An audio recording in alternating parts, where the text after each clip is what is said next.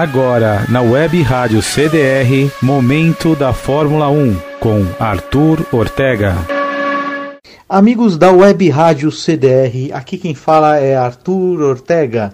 Estamos aqui para mais um Momento da Fórmula 1. E hoje falaremos dos brasileiros na Fórmula 1.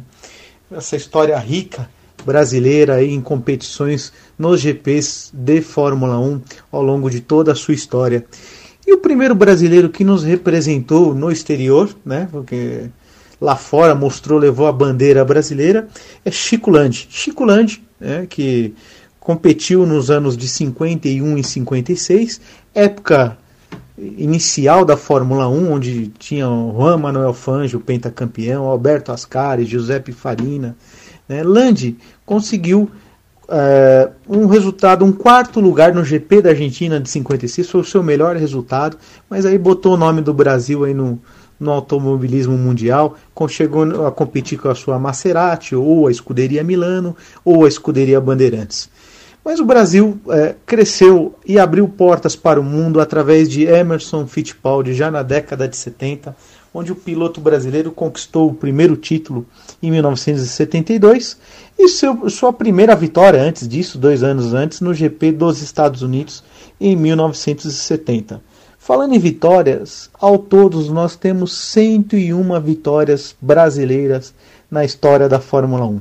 O Senna encabeça a lista com 41 vitórias, Nelson Piquet 23, Emerson Fittipaldi 14, Rubens Barrichello e Felipe Massa com 11 e José Carlos Passe venceu uma corrida, por sinal GP do Brasil de 75. Infelizmente, desde 2018 estamos sem pilotos. Né? Já, dá, já faz um tempinho na torcida aí para chegar um, um brasileiro e nos representar, aumentando inclusive não só o número de vitórias, mas sim o número de títulos.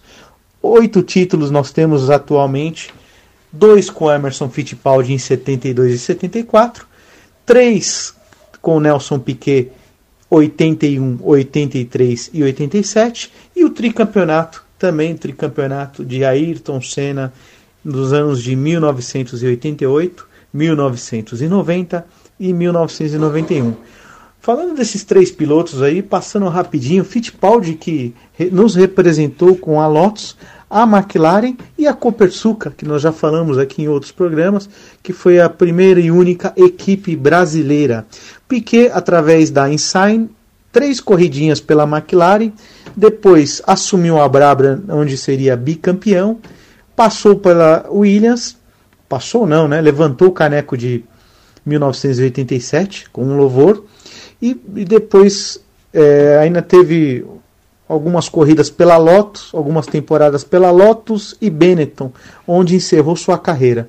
Ayrton Senna começou na Toleman no ano de 1984, teve a passagem pela Lotus em 85 e 86, 85 inclusive conseguiu a sua primeira vitória no GP de Portugal, foi tricampeão na McLaren, ganhando várias corridas e encerrou a sua carreira de forma trágica na Williams no ano de 94, infelizmente, onde Senna teve apenas três corridas, aquele é, fatídico é, acidente de, do GP de Imola em 1994. Infelizmente, Senna ainda tinha muito chão. Inclusive, nós falaremos ainda, faremos um programa Momento da Fórmula 1 especial somente do grande Ayrton Senna.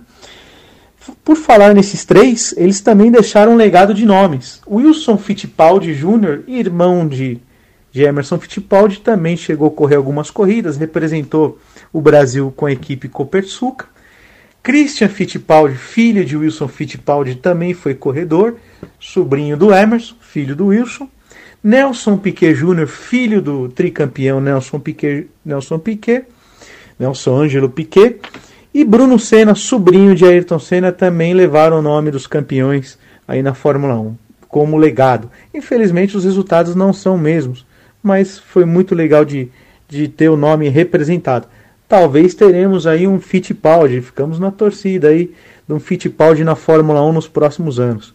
Rubens Barrichello é o piloto que mais disputou temporadas, tem 19 temporadas na Fórmula 1, piloto brasileiro, né? Que disputou mais temporadas. Ele, o Rubens Barrichello tem dois vice-campeonatos, além do Massa, vice-campeão também no ano de 2008, perdendo por um ponto na última volta, na, na última curva, vamos dizer assim. Né? É, perdeu o título para Lewis Hamilton, infelizmente, o primeiro título Lewis Hamilton, quando ele ainda pilotava a McLaren. Né? O Timo Glock, infelizmente, não estava com pneu de chuva aquele dia e deixou o Hamilton passar um pontinho. O, o, o Felipe Massa foi campeão mundial por segundos. Nossa, foi, foi uma grande decisão. Infelizmente não deu Brasil. Nós temos também o Roberto Pupo Moreno. O Roberto Pupo Moreno foi o recordista em número de equipes. Apesar de não ter muitas largadas, em torno de 45, é, em relação aos campeões, é, é um número pequeno.